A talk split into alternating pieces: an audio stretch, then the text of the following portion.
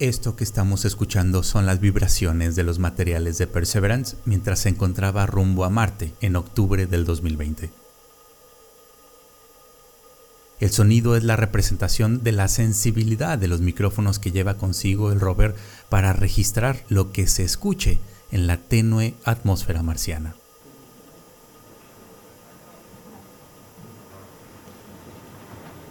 Y como todos sabemos, este jueves 18 de febrero de 2021, Perseverance por fin llegó con éxito al planeta rojo.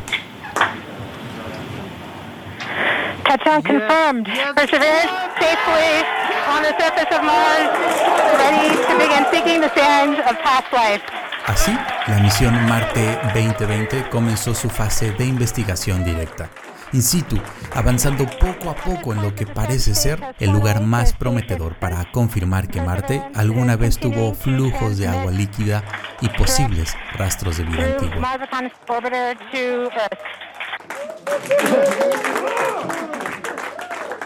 Este lugar, ahora ya conocido por todos, es el cráter Jezero, descubierto en 2005 y ubicado entre la parte llamada Nili Fossae y la planicie de Isidis o Isidis Planitia. G0 parece tener todo para dar respuesta a algunas de las múltiples preguntas que tenemos sobre Marte, sobre su clima, sobre su evolución geológica, sobre las cuencas secas de sus ríos extintos y desde luego sobre la probable vida fósil allá, si es que alguna vez existió.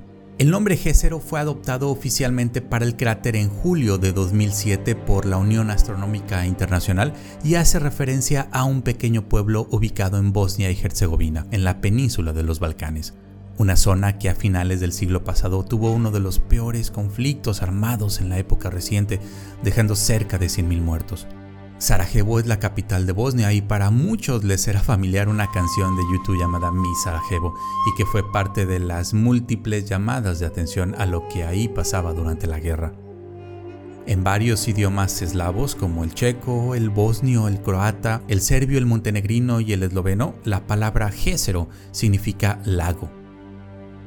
Los objetivos de Perseverance incluyen explorar el potencial astrobiológico del cráter, evaluar la habitabilidad que tuvo en el pasado, la capacidad de conservar biofirmas o biomarcadores, experimentar con la producción de oxígeno a partir del CO2 de la atmósfera marciana y recolectar muestras que algún día puedan ser enviadas a la Tierra mediante misiones espaciales de ida y vuelta. Pero, ¿qué contiene Gécero que no tengan otros lugares en Marte para crear tales expectativas? ¿Por qué pensamos que ahora sí, esta es la buena, este es el lugar perfecto para de una vez hacer conclusiones de la posible vida marciana? ¿Por qué Gécero? Mi nombre es Vicente Hernández, esto es Las Narices de Tico y hoy hablaremos del cráter Gécero, el nuevo territorio de Perseverance.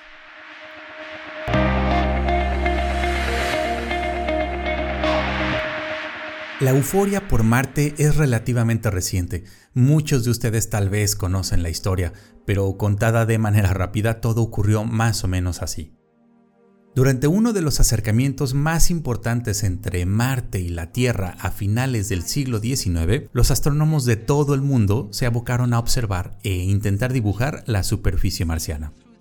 Hay que recordar que en esos años, estamos hablando de 1877, la fotografía aplicada en la astronomía apenas daba sus primeros pasos, de manera que quien quería comunicar lo que veía a través de un telescopio tenía que ser, además, buen dibujante.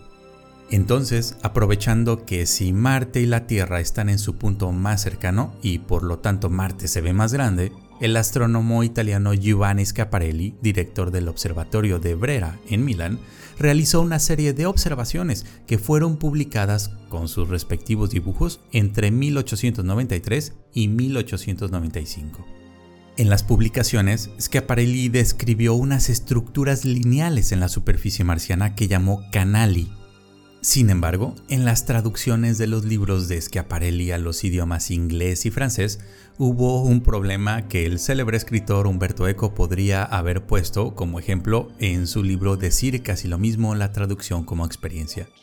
Resulta que la palabra canale fue traducida con el término canal en inglés, en lugar del término channel, mientras que el primero indica un canal artificial El segundo define una conformación natural del terreno, como barrancos, acantilados, cañones, etc. Pues bien, las traducciones de los libros de Schiaparelli daban la idea de que aquellas líneas en la superficie eran una especie de canales de irrigación o acueductos artificiales y por lo tanto construidos por algún tipo de seres marcianos. Hay que apuntar que en esos momentos, a finales del siglo XIX y principios del XX, los canales de Suez y Panamá eran las grandes maravillas de la ingeniería. Todo tenía sentido, canales en la Tierra, canales en Marte, era obvio. En fin, la literatura de ciencia ficción aprovechó el momento para desarrollar algunas buenas historias sobre seres de otros planetas. Luego el cine comenzó a hacer lo mismo, Hollywood nos llenó con docenas de películas sobre marcianos y el resto es historia. Resulta anecdótico, pero muy revelador e interesante que la mala traducción de una palabra pudo ser la responsable de mucha de la euforia que sentimos por Marte. En fin, después de este breviario, regresemos a Gécero. Todo lo que sabíamos hasta ahora del cráter y de las regiones que lo rodean ha sido gracias a los orbitadores, de hecho, Gécero fue identificado apenas en 2005 por Caleb Fassett mientras trabajaba en su tesis doctoral en la Universidad Brown en Rhode Island, Estados Unidos, cuando investigaba con imágenes de las ondas Mars Odyssey y Mars Global Surveyor. El cráter se ubica a casi 19 grados de latitud norte y 77.5 de latitud este en un punto relativamente cerca del ecuador del planeta Marte. Mide unos 45 kilómetros de diámetro y, como les decía, está ubicado en el borde noroeste de Isidis Planitia, una planicie circular mucho más grande, de unos 1500 kilómetros de diámetro. Tanto Isidis Planitia como Gécero son lo que llamamos cráteres de impacto. Gécero se encuentra en una de las zonas geológicas con contenidos de carbonatos más extensas de Marte y también muestra claras firmas espectrales de olivino, uno de los minerales más importantes entre las rocas ígneas, rico en magnesio y que destaca por ser también el principal componente del manto superior de la Tierra. Toda la gran zona de la cuenca de Isidis contiene carbonatos que cubren el borde e interiores de Gécero. Los carbonatos también se han detectado dentro de los materiales que rellenan los deltas y los aparentes ríos secos en los márgenes del cráter. De hecho, esto es probablemente lo más espectacular. Gécero exhibe estructuras sedimentarias muy similares a un lecho lacustre seco y tiene varios deltas. Para los expertos en ciencias planetarias, la presencia de estos valles que entran y salen del cráter son evidencia de algo maravilloso. Gécero es un paleolago donde probablemente fluía agua.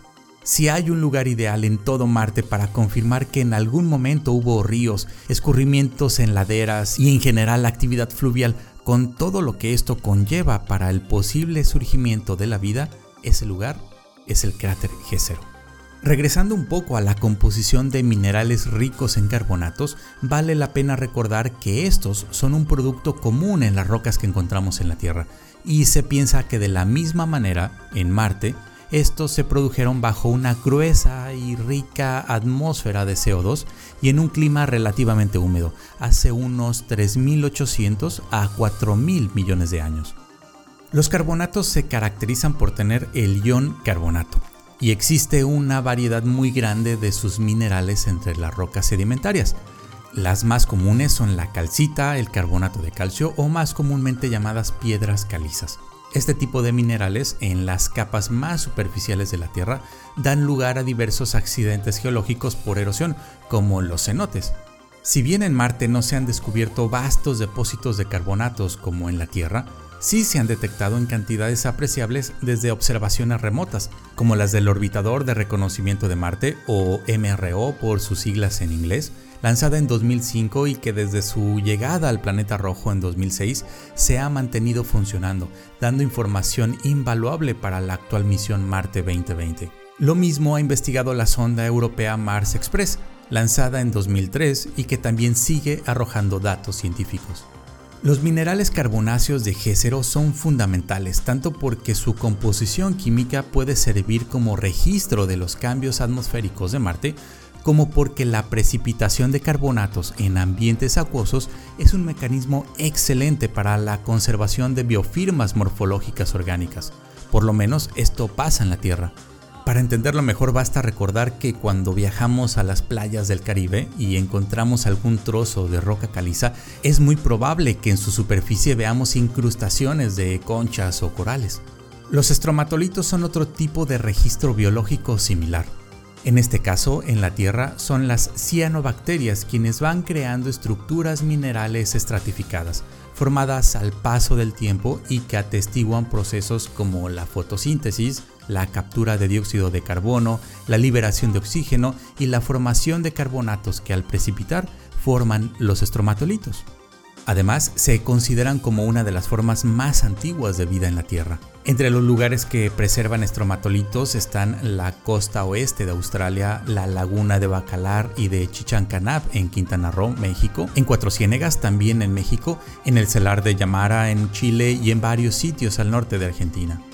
Si existió vida en la cuenca del cráter Jezero, sería posible encontrar los registros de ello en las rocas que desde ahora Perseverance tiene a su disposición. Gracias a todas las características anteriores y a las grandes posibilidades del cráter, en 2018 la NASA anunció que, de entre más de 60 ubicaciones candidatas, el sitio de amortizaje de Perseverance sería Jezero. Perseverance es apenas la cuarta generación de rovers sobre Marte enviados por la NASA, después de los exitosos Sojourner lanzado en 1997, Spirit y Opportunity lanzados en 2004 y Curiosity lanzado en 2012. Algo interesante es que G0 también estuvo propuesto para que ahí amartizara Curiosity, pero en aquel momento se eligió el cráter Gale porque representaba un sitio más accesible y seguro para llegar, con los sistemas de control disponibles hace casi 10 años.